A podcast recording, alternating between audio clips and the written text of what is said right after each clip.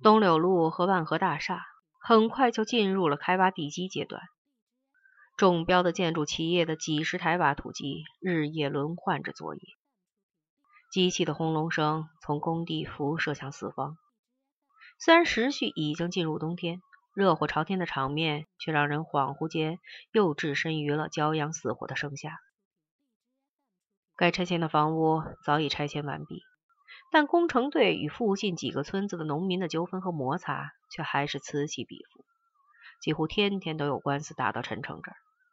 碰到陈诚心情好的时候，他还帮助协调一下；一时半会儿说不清楚的，他干脆都推到了王启胜那儿。看到王启胜那么大的年纪，还要不辞辛苦的给自己擦屁股，又感到有些不好意思，就说：“老局长，许多事儿本来就是一笔糊涂账，恐怕包公来了也不一定能了断清楚，让他们自己协商去。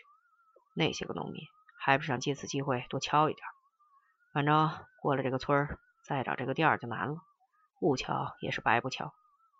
王启胜也笑了：“伙计，看不出你家伙还挺透亮。”陈诚的心情不错，就告诉王启胜，自己想多出去歇几天，指挥部里的事儿请他多操心。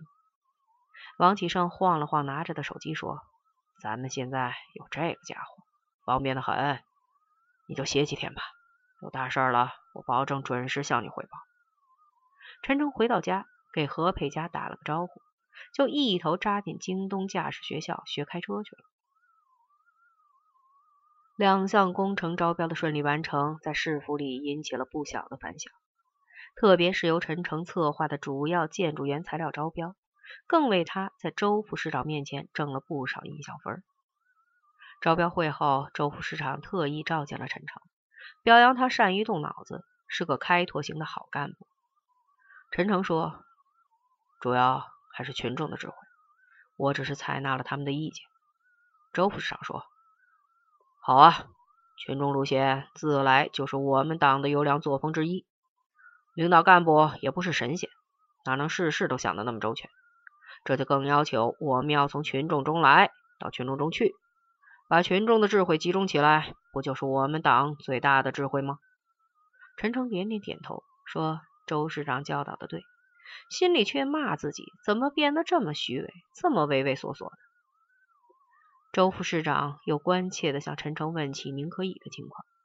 陈诚说：“小宁确实是一个特别能干的女孩，她进步很快，现在把整个指挥部的招商和外联工作都搞得井井有条，包括这次两项工程的招标。”都是由他具体负责的。周副市长说：“她是我一个老朋友的女儿，她父亲在文化大革命中和我关在一个牛棚里，后来被迫害致死了。临死前托付我多关照她，你就替我尽一点心意吧。”原来是这么回事，陈诚的心里不由自主的就拿周副市长和自己的岳父做起了对比。对周副市长的敬重也多了几分。老头身上虽然也有官场的俗气，但他却是一个既有原则性又不乏人情味的老人，根本没有何开月身上那种让人不舒服的虚伪。周副市长要求陈诚一定要把时间抓紧，再抓紧些，坚决克服松一口气的心态，要把东闲变东忙，其他的建设项目也要规划和具体安排下来。另外，千万不要以为工程包出去了就万事大吉了，还要严把质量关，多往工地上跑跑。陈诚都一一记到了本子上。周副市长非常高兴，当晚还请他吃了个饭。陈诚提议把宁可以也喊过来，周副市长答应了。陈诚就走到门外给宁可以打了传呼。很快，宁可以就到了约定的饭店。吃饭的时候，宁可以坐在周副市长身边，一副小鸟依人的样子，完全是个孩子。陈诚想起自己原来还以为这个女孩子和周副市长有了密腿，不好意思的笑您。可以问陈诚笑什么，陈诚忙掩饰说：“看到你这么开心，我突然想起了我的小妹。”宁可以说：“那以后我就叫你哥哥了。”周副市长说：“还是叫同志好。”几个人都笑了。饭桌上氛围变得轻松起来，几个人的距离也拉近了不少。也许可以通过宁可以和周副市长走得更近些。陈诚突然这样想，同时又为自己的功力而摇头。周副市长离开后，陈诚和宁可以也准备回去了。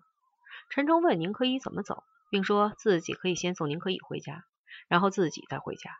宁可以说：“算了，我家那个破庙里哪能容得下你这座大神？”陈诚说：“小宁，你这样说话，不是明摆着对领导不满吗？今天我偏要送你一趟，那我就谢谢领导的关怀了。应该说谢谢陈大哥。”两个人正要上车，陈诚的手机突然响了起来。他看了看号码，是佩佳打来的，正要接，您可以说：“你这当领导的忙得很，我还是自己打车回家吧。”陈诚干脆把手机关了，说：“一个我从来没有见过的号码，肯定又是来揽工程的。这些人真是无孔不入。不理他，走。”汽车从前门大街下来，拐进了一条胡同，继续往前走了一会儿，已经没有路灯照明了。除了汽车前灯发出了两条刺眼的光柱，四周都黑乎乎的。毕竟是新手上路，虽然陈诚开的分外小心，还是熄了两次火。宁可以开玩笑说：“怎么样，现在后悔来不及了吧？”陈诚一边紧紧把住方向盘，一边说：“什么话？为美女效劳，还说什么后悔？我都巴不得天天为你开车。”车终于在一座旧居民楼停了下来。陈诚要走，您可以说：“既来之，则安之。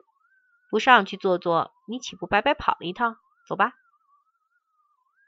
陈诚跟着宁可以钻进一个门洞，里边黑灯瞎火的，只能凭感觉一级级的往上走。陈诚心里想：这鬼地方，也不知爬了几层。宁可以小声的说：“到了。”接着就响起了哆哆嗦嗦的掏钥匙的声音。陈诚跟着进到屋子里。打开灯，原来却只是个一居室的小房子。客厅里的家具也只有一套人造革的旧沙发。虽然四周的墙壁上挂上了几幅素雅的外国人物画和布贴装饰，但仍遮掩不住房子本身的破败。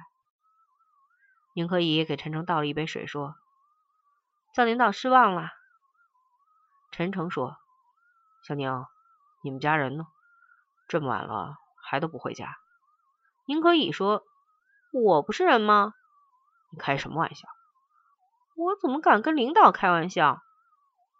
你家就你自己？我爸在文革中被打死了，我妈早在我爸蹲牛棚的时候就和他离婚，嫁给了一个工人，剩下我和我哥哥两个人。我哥哥下乡后到北大荒就一直没有下落，听人说他和当地的一女孩私奔叛逃去了苏联。也有的说被那个女孩一家人打死扔掉了，反正至今也没有准确的音讯。宁可以低着头摆弄着自己的衣角，说话的声音越来越低。屋子的气氛变得沉默起来。陈诚没有想到，这个相貌出众、办事利索又颇受周副市长器重的姑娘，还有着如此坎坷的生活经历。自己还是应该多帮帮她，就说。你这房子也够破了，等哪天你找一个装修队来，把里边重新简单收拾一下，也亮亮堂堂的，有个屋子的样子。这和我下乡时候燕北农民守着的那些地窝子有什么两样？家具也换换，我和王主任商量一下，让小海月给到财务部报了。王启生要是不同意，装修的钱就由我给你出。算了吧，这个楼上比我住的更差的多着呢。下边还有一家三代住这么大屋子，都住了几十年的呢，你能管得了吗？宁可以悠悠的说：“那我不管。”陈诚说：“我只管我自己的职工。”从宁可以家里出来，开着车在路上走了很久，陈诚的心里还激动不已，为宁可以不屈的生活精神，也为自己刚才表现出的豪爽之气。也许上帝把这个女孩子放到自己身边，既是用她来考验自己的良心，又是让她为自己的后代积德行善的。如果说开始的时候，包括送宁可以的路上，他还对这个漂亮的女孩子有什么非分之想，现在他已彻底断了这个念头。我真应该好好的照顾她，不能让她受到任何伤害，就像周副市长那样。陈诚想，陈诚想着，不觉就到了自己住的小区。他把车停在自己楼下，落了锁，就往楼上走，心里不禁感慨，还是自己会开车方便，也自由。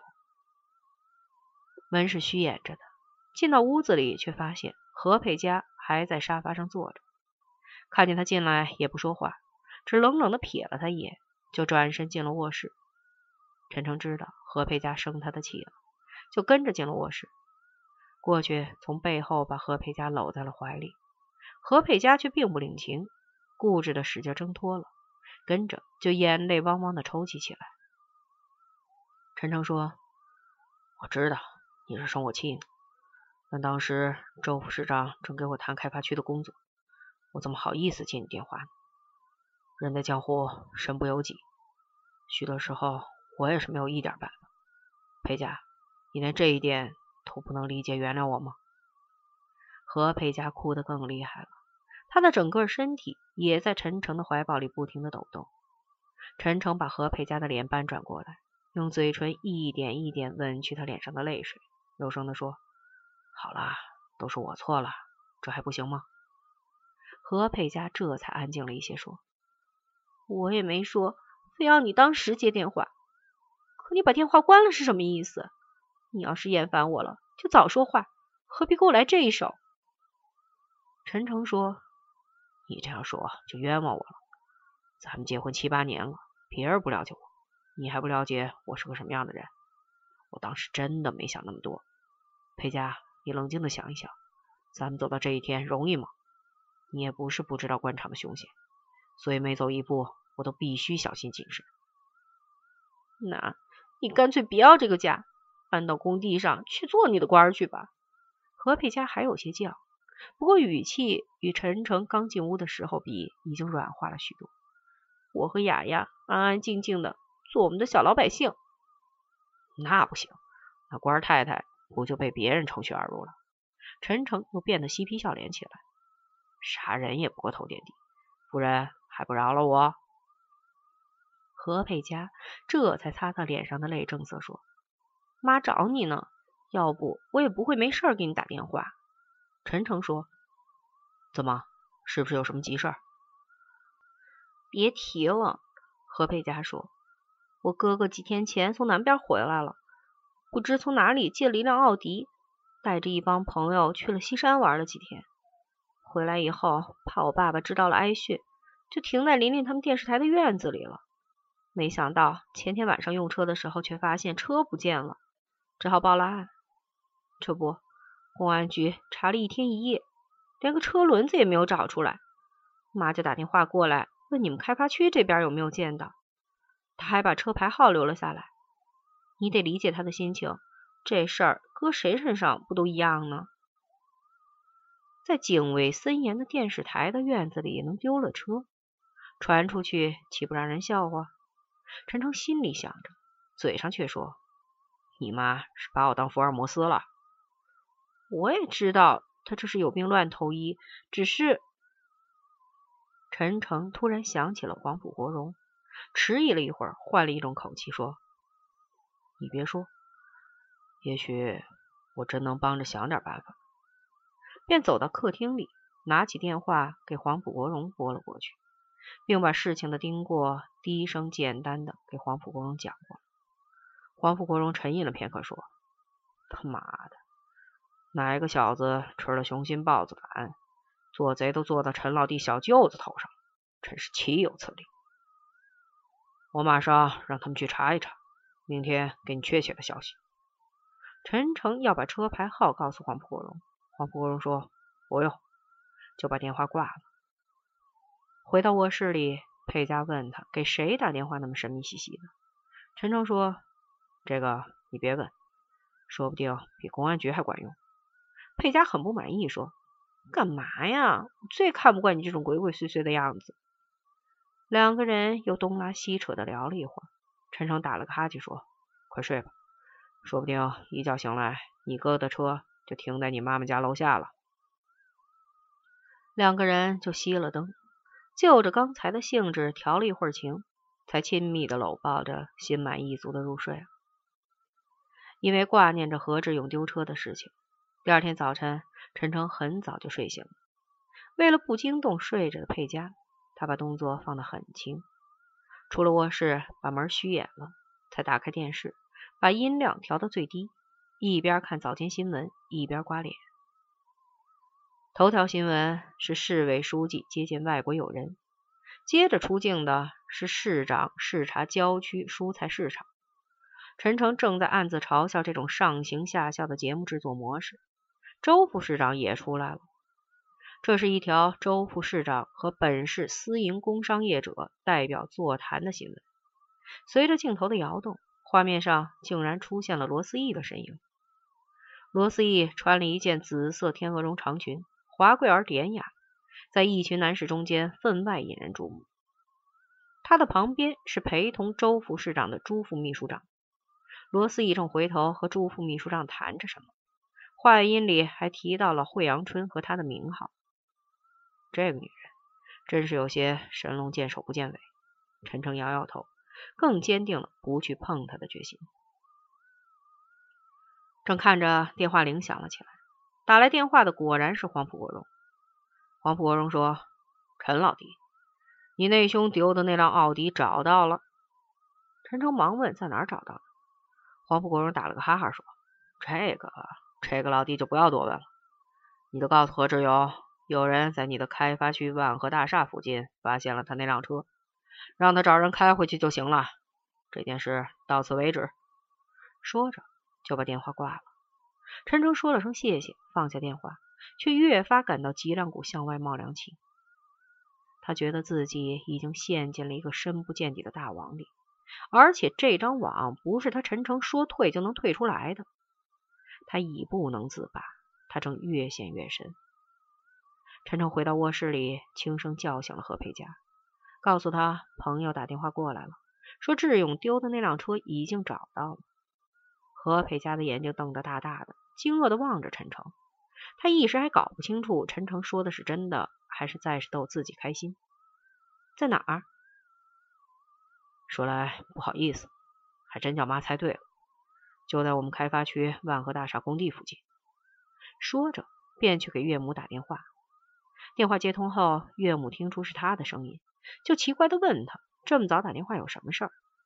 陈诚便说：“刚才一个朋友打电话过来，说他看见了志勇丢的那辆车，就在我们开发区里。”岳母还是不相信，支支吾吾的说：“是不是搞错了？”公安局说，他们全市都找了一个遍。两个人又对了一遍车牌号，果然是何志勇丢的那辆。陈诚不便于说明，便说：“你别听他们的，北京这么大，找一辆车还不是大海里捞针？再说东柳这边整个又是一大工地，黑灯瞎火的，谁能看那么清楚？我那个朋友说，那辆车从昨天到现在一直停在那儿，车上没有人。”我已经派工地上的人在那看着。岳母还是半信半疑，他的这个女婿以前从未在他面前说过这么有把握的话，于是就说：“好吧，我让志勇去看看。”陈诚挂上电话，心中不禁暗自有些得意，就像一个天真的孩子，终于看见自己浇灌的树上结下了黄澄澄的果实。他总算在岳母面前爽了一把，何志勇也会因此对他另眼相看的。何佩佳却一下子坠入了无里云雾，觉得丈夫的玩笑开得太大了。尽管她明明知道丈夫是绝不会拿这件事开玩笑的。过了半个小时，陈诚正准备下楼，电话铃又响了起来。原来是岳母打来的。岳母说：“陈诚，是那辆车，真的是那辆车哎，你可得替我和你爸爸谢谢你那位朋友。”陈诚淡淡的说：“没什么，他也是碰巧了。”岳母那边又说：“这件事多亏了你，要不然琳琳那边也脱不了干系的。明天与裴家一起回来吃饭吧，志勇和琳琳都该好好谢谢你呢。”陈诚客气的说：“都是自己人，还说什么谢不谢的？”就把电话挂了。陈诚回头给了裴家一个飞吻，说：“夫人，我完成任务，要上班去了。”何佩佳仍然满腹狐疑的望着丈夫，心里想：这个陈诚真是越来越让自己猜不透。